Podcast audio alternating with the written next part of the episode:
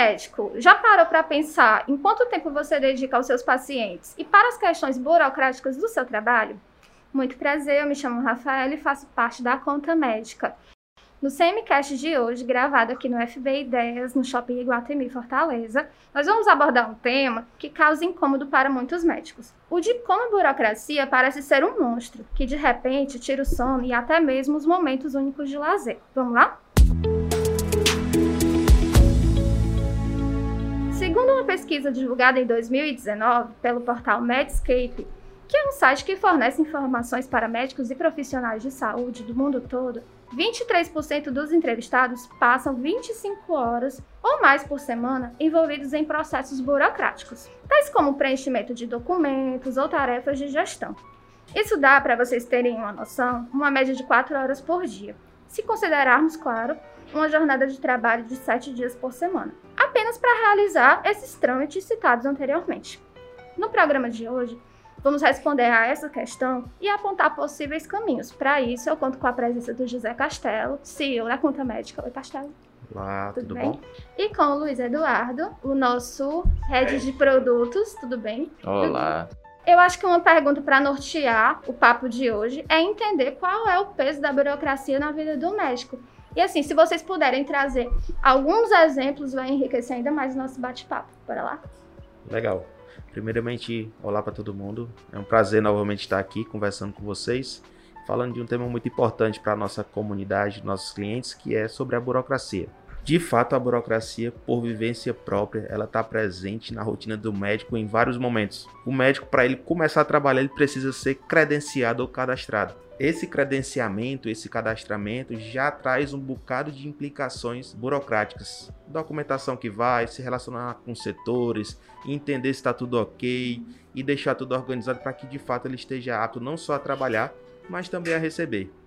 Na sua rotina, por exemplo, se ele é um médico que trabalha em consultórios, ele tem que pelo menos ter uma agenda, ter um prontuário do paciente, acompanhar toda a questão da evolução desse paciente e isso está registrado em alguns lugares. E no final, depois de ele feito tudo direitinho, tudo belezinha, ele tem que receber pelo atendimento que ele fez. Isso requer um encaminhamento financeiro. Então, seja via convênio, seja particular, seja via cartão. E tudo isso traz um esforço burocrático para o médico que ele não está habituado. E a moeda dele é tempo. E ele gastar esse tempo dele com atividades meio burocráticas, isso é ruim para ele. Então, é muito importante realmente esse tema e faz com que a gente desperte várias coisas para ele. É, de fato, como o Castelo colocou aí, é, o médico ele passa muitos anos se preparando para medicina, né? E aí, quando ele entra o primeiro dia de mercado de trabalho, ele acaba, desde o dia 1, um, ele acaba se deparando com a burocracia. E aí a gente acaba tendo alguns efeitos, né? Porque isso atrapalha no recebimento, isso vai gerar preocupações que já são enormes, né? Já vai ter que se preocupar com a vida das pessoas. Exatamente. E aí, será que eu vou receber? Será que eu vou receber correto? Será que eu vou receber no prazo?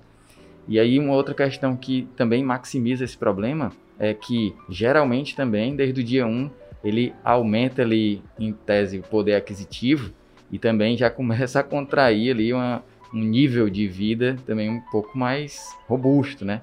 E aí ele vai ter que correr atrás de, de que esses recebimentos e tudo isso aconteça de forma mais prática. Tem um né? ponto. E dentro desse contexto é importante pontuar que o médico ele tem uma moeda que é o tempo dele.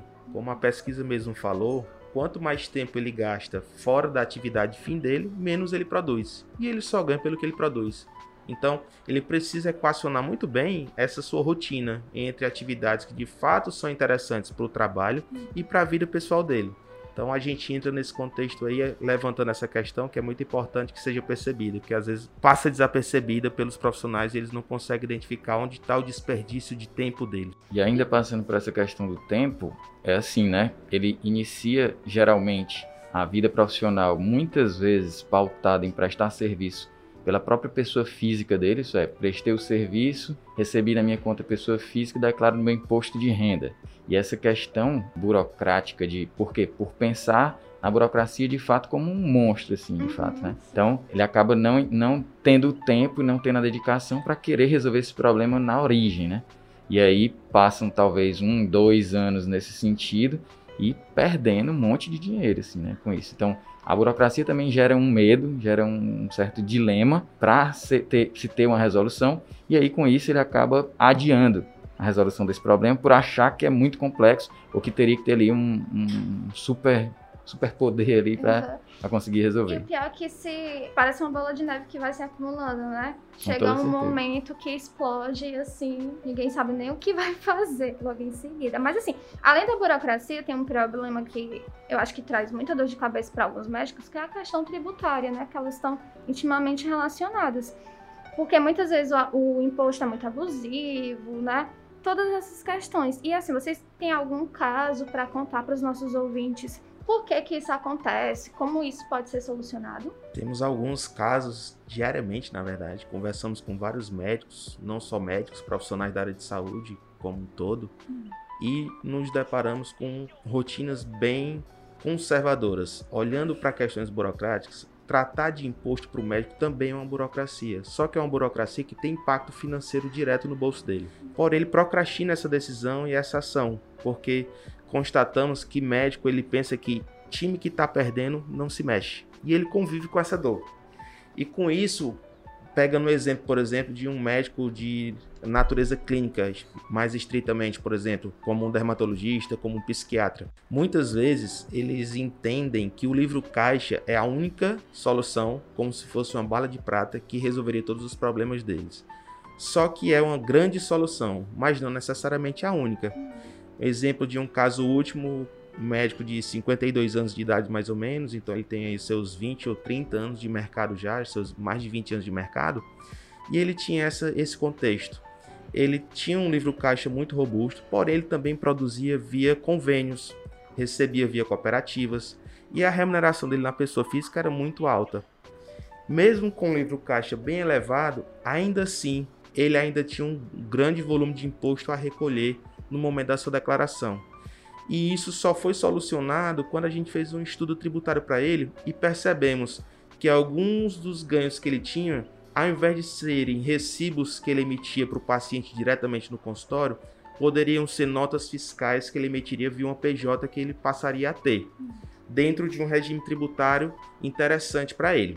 E o livro caixa dele passou-se a utilizar para outras fontes de trabalho não assalariado, como, por exemplo, recebimentos de cooperativa, que ele recebia e ele prestava o serviço diretamente no seu consultório.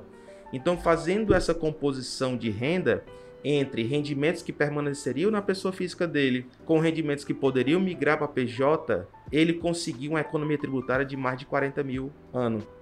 Então, se você pega um profissional que tem mais de 20 anos de mercado produzindo nesse volume, quanto esses 40 mil não representam dentro da renda dele?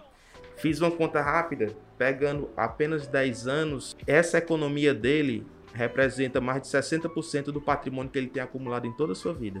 Ou seja, o não tratar uma burocracia que para ele resolver a questão tributária é uma burocracia porque tem medo da malha fina, porque tem medo do leão, porque não quer resolver, não quer perder tempo com o contador, enfim, são alguns relatos que a gente recebe, ele acaba perdendo muito dinheiro. Esse dinheiro se perde no caminho e é uma renda que ele poderia ter como uma reserva financeira para que ele pudesse fazer várias coisas, inclusive não trabalhar. Então é um ponto muito importante e esse é um exemplo muito comum de gente que acha que não precisa ter uma PJ porque já usa o livro caixa e se atém só a ele. Só que não. Existem outras formas. Então, esse é um grande exemplo que a gente tem pego de forma muito recorrente. É legal também pontuar que a inteligência fiscal ela também passa pela análise do serviço que o médico presta.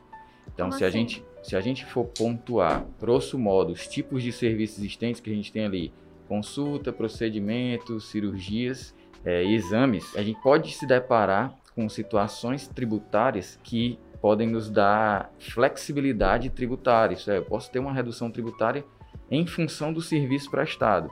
Então, com essa análise tributária, a gente de fato consegue entregar uma economia. E isso também é considerado uma burocracia, né? E ignorância, né? Porque pelo lado do médico, ele tanto não faz por desconhecer, como muitas vezes por escolher uma empresa de contabilidade para cuidar da contabilidade ou da vida burocrática dele é, de uma forma genérica, isso é, não é uma empresa especializada, e aí acaba não sabendo esses limiares, vamos dizer assim, da legislação, né?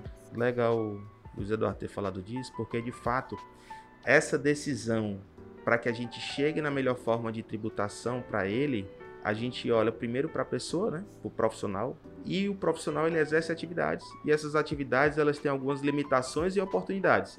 Então, se a gente olha para a pessoa jurídica, existem várias formas de tributação, como lucro presumido, lucro presumido com redução de base de cálculo, simples nacional. Se a gente olha para a pessoa física, tem o imposto de rendas um retido na fonte lá, muitas vezes, que ele acha que aquilo ali ele já convive com isso porque não entrou no bolso dele, então ele não sente a dor de pagar, mas é um dinheiro que deixou de entrar no bolso dele. E isso faz com que ele não tome boas decisões. Então, por desconhecer as possibilidades tributárias que ele tem, olhando para uma pessoa jurídica com base nas atividades que ele realiza, como o Luiz Eduardo falou. Então, algumas atividades trazem oportunidades de redução de custo tributário.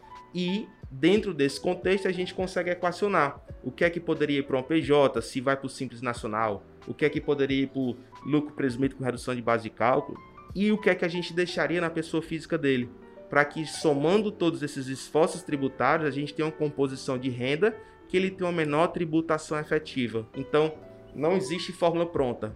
Um exemplo, por exemplo, muita gente chega no escritório, na empresa no Simples Nacional. Em tese, historicamente, é uma excelente forma de tributação, mas não necessariamente é a melhor para aquele caso concreto. Porque vai de acordo com o perfil, né? De acordo com o perfil, isso. Então, de acordo com o perfil dele, área de atuação, volume de faturamento, quanto ele ganha, o Simples Nacional já deixa de ser uma grande vantagem. Então tem que ser analisado isso com muito cuidado, com muita calma e responsabilidade, para que a gente tome a melhor decisão juntos. Então, nesse contexto, a melhor tributação possível é o que se adequa à necessidade e à forma de trabalho dele, seja pela pessoa jurídica, seja pela pessoa física. Que a conta médica a gente sabe que tem um time multidisciplinar para essas questões é, vocês podem falar um pouco desse time e como a conta médica pode auxiliar o médico nessas questões burocráticas? Nosso time, como você bem falou, é multidisciplinar, então a gente tem uma retaguarda muito forte, não só de contadores, mas também de tecnologia.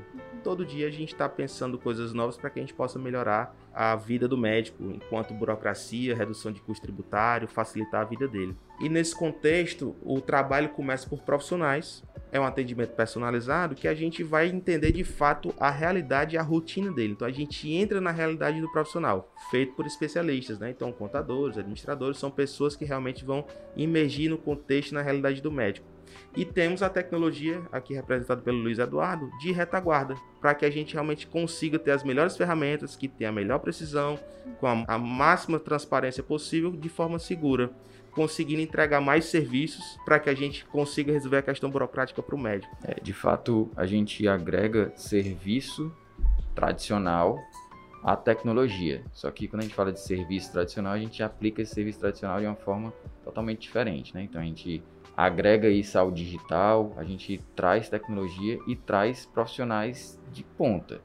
Então a gente tem exemplos de profissionais que vieram das grandes indústrias, né, que trazem uma bagagem super interessante de atendimento, de organização, de processo e de tecnologia. E aí com isso a gente consegue dar agilidade e segurança nas nossas entregas, né? Então, Contomédica realmente hoje tem um time razoavelmente grande para poder conseguir garantir as entregas conforme a gente se compromete, né? e essa e essa jornada é muito bem mapeada e muito bem clara para a gente. Então, é, o médico, por exemplo, quando ele vai entrar, primeiro a gente vai entender se de fato ele tem a necessidade. E dentro da necessidade dele, se a gente consegue ter algumas oportunidades de ganho efetivo, seja tributário, como também de tempo. Então a gente vai pescar ali na vida dele o que é que a gente pode fazer por esse cara. E aí ele entra numa jornada de atendimento nosso. E todo dia a gente está aprendendo e está evoluindo um pouco mais. Então, nosso trabalho realmente é muito pautado nisso. O médico está sentado ao nosso lado, nós estamos sentados ao lado dele. A gente se preocupa muito com o que a gente tem a entregar e com a expectativa que ele tem. Então, todo dia a gente está aprendendo alguma coisa para que essa jornada seja sempre mais fluida, para que ele tenha menos trabalho burocrático e para que ele receba mais dinheiro no final. Bom, agora que a gente entendeu um pouco mais sobre o time da conta médica, me veio uma dúvida, Castelo. Assim, como foi que a conta médica surgiu? Por que, que ela surgiu? Legal. Essa pergunta que eu escuto com frequência de prospectos de clientes e de colegas. A conta médica surgiu da observação. Sou contador há mais de 15 anos e minha esposa é médica. E quando ela se formou, eu acompanhei, como vários médicos, não entende nada de burocracia. Então, eu, como esposo, como acontece com vários médicos e médicas, eu fui a pessoa que a acompanhou para tentar ajudá-la e direcioná-la nessa jornada. E o que é que eu percebi? Existiam dois tipos de empresa muito comum. Eu era sócio de um escritório tradicional de contabilidade e tinha alguns amigos médicos que eram clientes nossos.